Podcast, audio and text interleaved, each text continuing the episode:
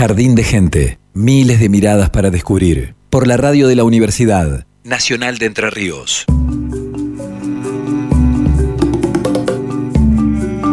Segundo bloque de Jardín de Gente, el programa de la Facultad de Ciencias de la Educación de la Universidad Nacional de Entre Ríos. Hoy estamos hablando de comunicación comunitaria. Está aquí con nosotros Patricia Fasano, que es eh, la coordinadora del área de comunicación comunitaria de la facultad, Pablo Russo, y experiencias locales, ¿no? Eh, que hay a montones, por suerte. Quizás ahora estamos enfocados en la radio, pero hay eh, infinidad de experiencias, incluso en otro tipo de, formas de comunicación. Así es, y, siguen surgiendo nuevas, como por ejemplo podríamos pensar lo que es el trabajo de La Poderosa en el barrio San Martín, con un centro cultural, con la revista La Garganta Poderosa, por ejemplo, eh, o el trabajo del CAJ en la Guadalupe. Bueno, justamente te iba a decir que algunos, algunas expresiones de comunicación comunitaria no son necesariamente mediáticas, ¿no? Son mediáticas, Como es, por ejemplo, el trabajo a través del rap, que es una digamos, un género eh, con una potencia expresiva y comunicativa muy fuerte que les da voz a los pibes adolescentes de los barrios de una manera a través de la cual pueden decir cosas que en otro formato no Poquito tiempo atrás estaban grabando justamente rap en la, en la facultad, en, en el área eh, también, bueno, el área de audio. Sí, de audio, eh, registrando esto, ¿no?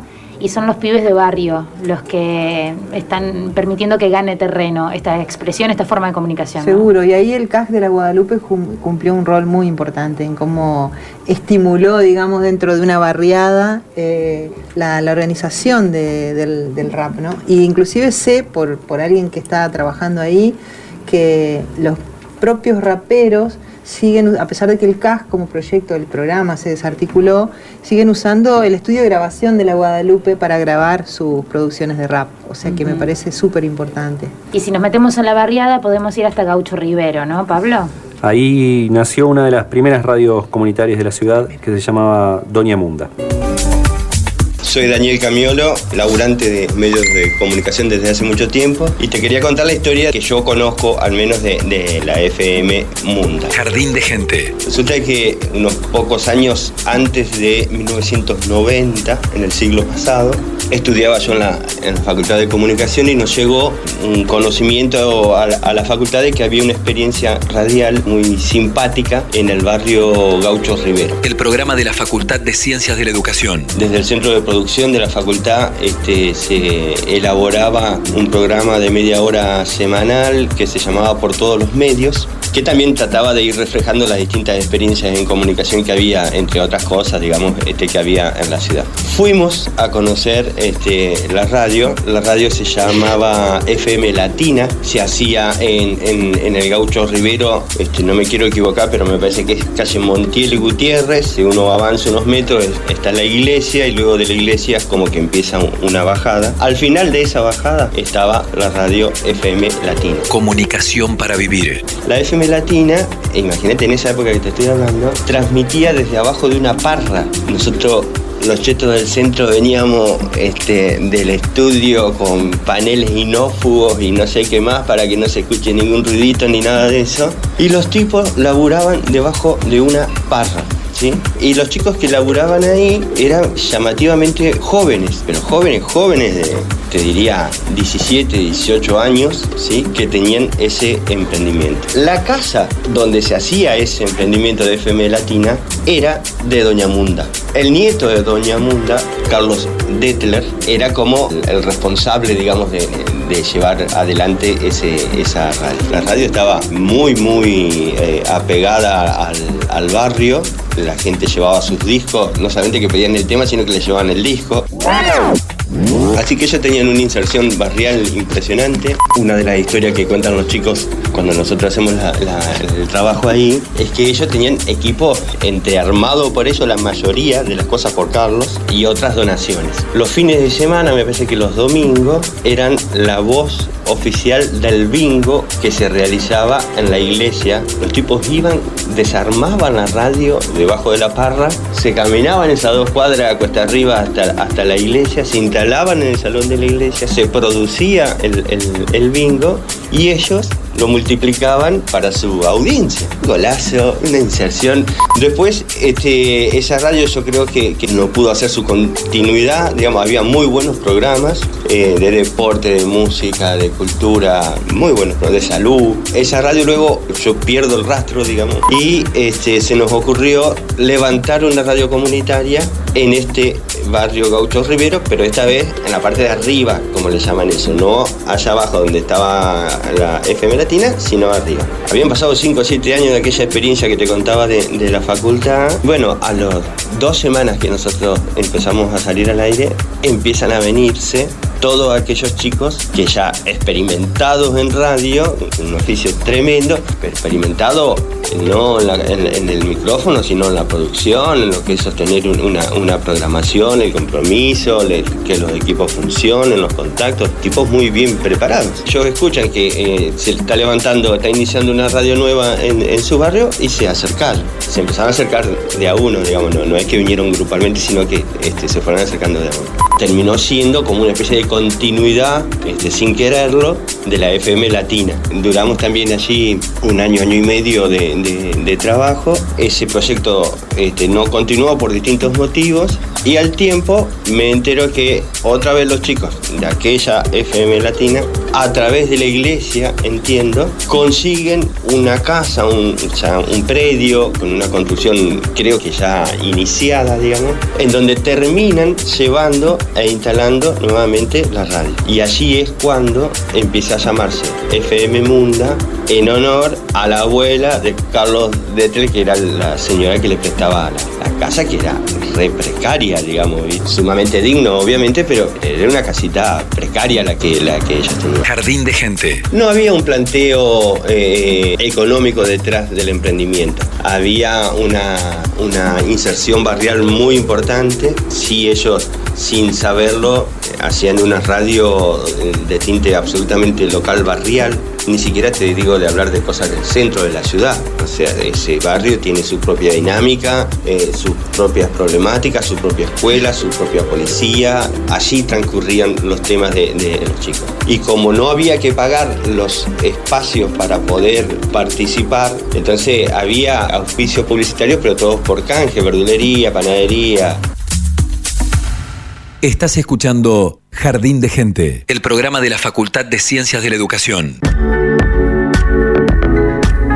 Doña Munda, ¿no? Que ha incluso despertado el interés de Patricia Fasano para realizar un trabajo específico sobre Doña Munda. Sí, yo realicé mi tesis de doctorado en antropología social sobre la experiencia de la radio Doña Munda, justamente porque la radio Doña Munda, después de pasar por distintas etapas, se convirtió en una radio religiosa.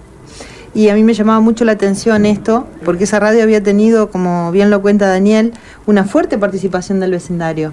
Entonces, este, yo me pregunté qué pasó ahí. Esta, esta aparición, esta acción de la Iglesia Católica, ¿era una cosa fortuita o es algo como estructural en nuestro país y en, y en, en algunas experiencias de radios comunitarias? ¿no?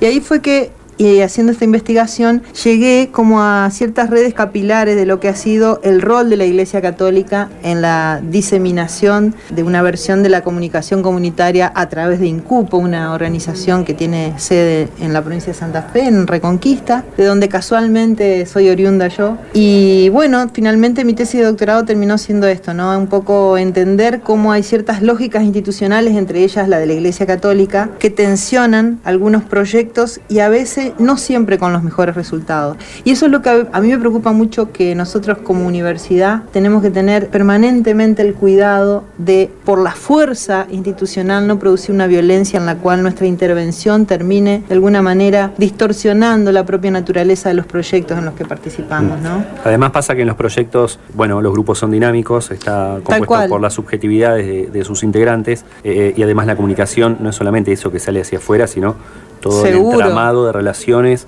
entre esas personas que conforman las organizaciones sociales que llevan adelante esta comunicación comunitaria. Pienso, Incupo forma parte del Foro Argentino de Radios Comunitarias, por ejemplo, pero incluso en las radios comunitarias de toda Latinoamérica, la Iglesia tuvo un, papel pionero eh, en, muchas de esas emisoras. Seguro. Y acá en la ciudad de, de Paraná hubo otra experiencia de una radio que podríamos definir como del campo comunitario, eh, muy interesante por, por, la que pasaron muchos periodistas que hoy en día están trabajando en, en, distintos medios, y Silvio Méndez, que es egresado de la facultad y es docente también de la, de la Facultad de Educación, nos habla de eso. De Radio Cualquiera.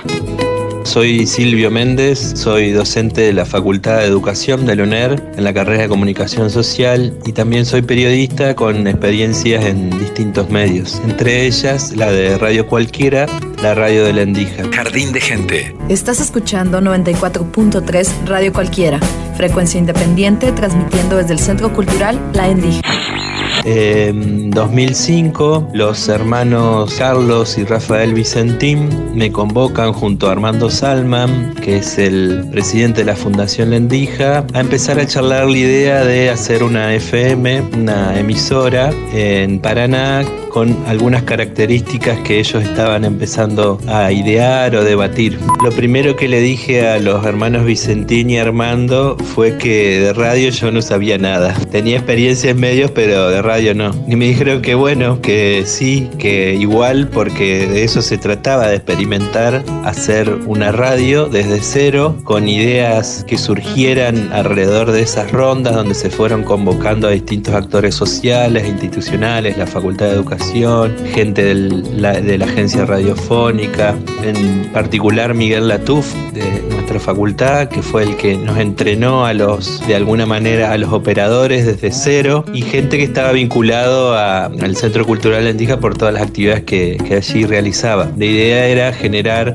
una emisora que pudiera contar con producción propia y programa y hacer lo que uno le gustaría escuchar en la radio y que hasta en ese momento no escuchaba. Fue una experiencia tan rica que en su mejor momento llegamos a contar con 32 programas de producción propia e independiente de distintos grupos que llevaban sus iniciativas. El programa de la Facultad de Ciencias de la Educación. Se empezaron a discutir distintas líneas en relación a qué es lo que debería contar una radio de esas características y entonces empezó a trabajar el tema desde la financiación, los contenidos de los programas, quiénes podían participar, cómo era la forma de organización que nos íbamos a dar en relación a, bueno, lo que todo emisora o todo medio necesita, que es una organización de gestión. Tampoco nos develaba mucho autodefinirnos como alternativo, comunitario, popular, etcétera, como que tratábamos de salirnos de esas casillas para poder tener mayor libertad a la hora de llevar adelante propuestas y decisiones. No recuerdo bien, pero en una de estas conversaciones nos planteábamos esta pregunta, ¿y quiénes pueden hacer radio? Y surgió el, y bueno, radio puede hacer cualquiera, porque cualquiera puede tomar la palabra o cualquiera o esa es la intención de que cualquiera pueda tener un lugar donde decir sus cosas. No hay que ser profesional, no hay que haber estudiado, no hay que tener una capacitación, digamos, exhaustiva de lo que uno tiene que saber de radio, sino que tiene ganas de compartir algo, reunirse con otras personas y tratar de generar ese espacio. Y bueno, esa era la idea de poder facilitar eso en la radio. Comunicación para vivir. Y también que tenía que ver con cómo nos con el autosostenimiento del medio, que es la, la, pata económica, que es un aspecto bastante complejo de poder resolver para este tipo de propuestas. En este sentido, se generó por ahí un sistema, nos parecía bastante original, que era el de los radiopeñistas,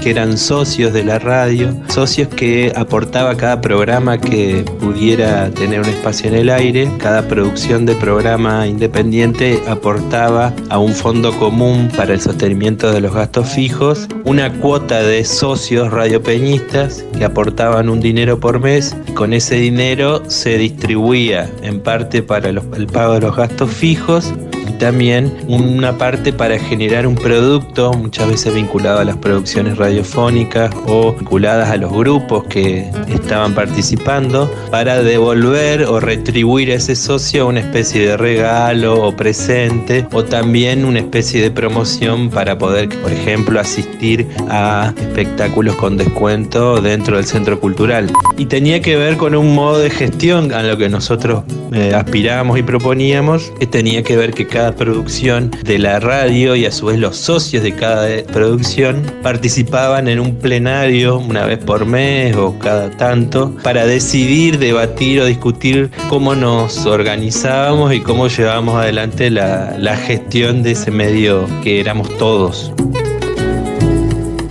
Jardín de Gente, con la conducción de Evangelina Ramayó, por la radio de la Universidad Nacional de Entre Ríos. La radio cualquiera tuvo su continuidad con la cultural. De esa experiencia nos habla Cristina Chap. Mi nombre es Cristina Schwab, yo soy licenciada en comunicación social. Jardín de Gente. Participé de un proyecto radiofónico que se llamó La Cultural, que funcionaba en el espacio físico del Centro Cultural Lendija y que hundía sus raíces identitarias en una experiencia previa que fue la radio cualquiera, que era también un experimento radiofónico que tomaba el impulso de lo que había sido también la coalición por una comunicación democrática democrática y la convicción clara de que la comunicación es un derecho y no una mercancía y que en ese sentido cualquiera podía tomar la palabra y después la cultural también tomaba en, ese, en esa línea la decisión de, de pensar lo cultural desde todas las aristas posibles. Comunicación para vivir. Eh, la cultura no como la cultura culta, digamos, sino como todas las expresiones y materializaciones del quehacer humano, por decirlo de alguna manera,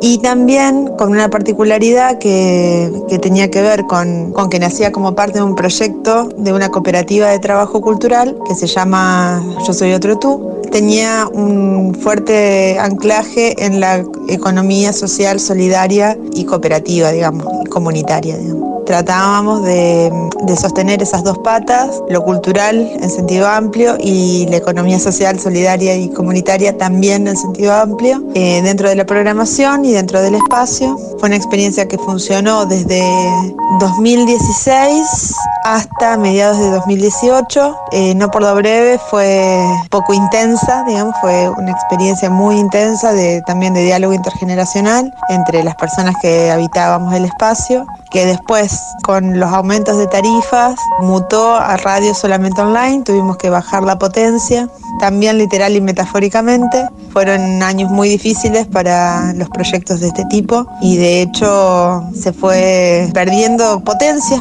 literalmente. Y, la radio, bueno, al salir del aire eh, también tomó un, un impulso distinto al estar en solamente online y se sostenía también inspirada en la experiencia de Radio Cualquiera con los aportes de socios, que eran socios de la cultural, cooperadores en realidad, de los cuales todavía algunos se sostienen en, esta relación que se produce entre el centro cultural y, la, y las personas, digamos, que eh, apoyan los proyectos, que son parte de ese espacio. Y a partir de finales del año pasado ya dimos de baja por completo, digamos, ese proyecto. Jardín de Gente y toda el agua del Paraná para regarlo, por la radio de la Universidad Nacional de Entre Ríos. La de la cultural eh, fue una de las experiencias que terminó mal en la ciudad, justamente por esta cuestión de lo dificultoso que resulta la sustentabilidad en la comunicación comunitaria. Pero otra, otra de las experiencias que ya trae 18 años con la revista y nueve años con la radio es la de la Asociación Civil Barriletes y de esta nos habla Verónica Nardín. Radio Comunitaria Barriletes es una emisora comunitaria. Verónica Nardín, presidenta de la Asociación Civil Barriletes. Es un proyecto de comunicación y también una organización social constituida en principio por una revista que fue conformada, construida, pensada para modificar o incidir en las condiciones de vida de algunos vecinos y vecinas, de niños y de niñas en un contexto de, de gran exclusión en el que vivimos. Jardín de gente. Esto de que la radio sea una emisora comunitaria no es un nombre nada más, sino que llevó todo un tiempo de pensar, de reunirse, de sentir el qué deseábamos con esta radio. Comenzó todo porque ya estábamos constituidos como organización desde la revista, luego desde espacios de trabajo en territorio, pero sucedió la ley de servicios de comunicación audiovisual y en ese marco tuvimos la oportunidad de construir nuestro propio transmisor. De ahí en adelante hubo un gran esfuerzo colectivo a pulmón, de mucho, esfuerzo de aprendizaje para construir el estudio, conseguir los equipos, la antena y de ahí en adelante comenzamos a reunirnos con los que estábamos en ese momento, los que se iban sumando para definir qué radio queríamos ser, qué identidad política le íbamos, qué impronta le íbamos a dar y es así que hubo un gran, una gran primera etapa de trabajo territorial para afincar la radio en el lugar que era en el barrio Paraná Quinto. Eso fue contundente, fue definió nuestra, nuestro perfil como radio comunitaria acercarnos los vecinos y vecinas y tal es así que cada acontecimiento que había, alguna organización del lugar o algún referente tocaba la, la puerta de Barriletes porque quería comunicar una noticia, una noticia propia, protagonizada por ellos y por ellas.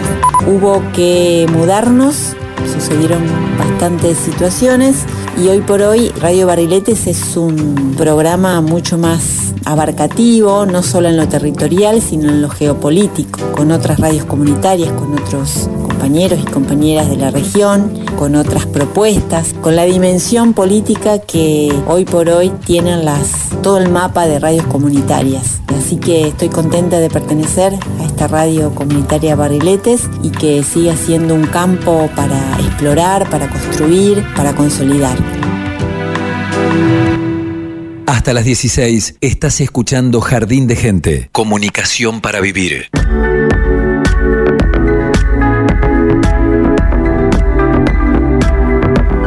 Verónica Nardín era y la experiencia de la Asociación Civil Barriletes. Y estamos junto a Patricia Fasano, ya a punto de despedirnos, pero con ganas de repasarnos y resumir cuál es la labor, la tarea, y después de haber escuchado todos estos testimonios del área de comunicación comunitaria de la FACU. Pone muy contenta porque todos estos testimonios que he escuchado, con todos ellos nosotros hemos trabajado y con algunos trabajamos todavía, como por ejemplo con la radio Barriletes. Y eso es porque la tarea que nosotros hacemos tiene que ver con de alguna manera acompañar, tratar de acompañar eh, procesos que desde la comunicación van teniendo un protagonismo importante en, la vida de la comunidad, de Paraná, de Entre Ríos, de Santa Fe, de la región nuestra. Eh, y a eso lo trabajamos desde proyectos de extensión, pero también tratamos de llevarlo a una elaboración teórica que permita que los estudiantes de la carrera de comunicación empiecen a formarse también en esta perspectiva de la comunicación y también lo trabajamos en la docencia a través de un seminario optativo que damos en la carrera de grado y de otras instancias de formación que tratamos de generar permanentemente para llegar tanto a los estudiantes de comunicación como a otros estudiantes y a la ciudadanía de, Paraná en general. En síntesis, eh, la labor del área tiene que ver con eh, sostener un espacio desde adentro de la universidad que permita desarrollar la comunicación comunitaria con los actores sociales que son de afuera de la universidad. Patricia Fasano, eh, coordinadora del área de comunicación comunitaria de la Facultad de Ciencias de la Educación de la UNER, muchísimas gracias. Muchísimas gracias a ustedes. Pablo Russo, antes de despedirnos, hay anuncios para hacer. Anuncios desde el estribo mientras escuchamos a Luciana Infran, que tocará el viernes 8 de noviembre en el auditorio Rodolfo Walsh, en el ciclo Compositoras. Eh, vamos a tirar un par de informaciones más. Esto tiene entradas anticipadas a 200 pesos y eh, en puerta 250. Eh, estas actividades que nos manda el ASI este, tienen que ver con cosas que, en las que participa la facultad. Por ejemplo, dos actividades sobre escuela y literatura con Facundo Nieto que serán el viernes 8 de noviembre desde las 9 y media con actividad eh, con inscripción previa y cupo limitado. Leer literatura en la escuela entre la información literaria y la recreación artística. Y luego será la conferencia abierta hacia un aula polisistémica de literatura, estudio, invención y transferencia en la escuela secundaria. Todo esto lo va a dictar el doctor Facundo Nieto de la Universidad Nacional de General Sarmiento. El taller va a ser el viernes 8, desde las 9 y media hasta el mediodía y desde 13.30 a 16.30 en el aula E3 de la Facultad de Ciencias de la Educación, Buenos Aires 389. Una más, la revista Posta que hacen estudiantes del taller de producción gráfica de redacción desde el año 2016, convoca a escritores e ilustradores a participar del proyecto con un poema o una ilustración para la próxima edición que será la de diciembre. Hay tiempo hasta el 12 de noviembre, el plazo para enviar algo, un poema o una ilustración. Eh, hay que buscar Posta en las redes, en Instagram o en Facebook.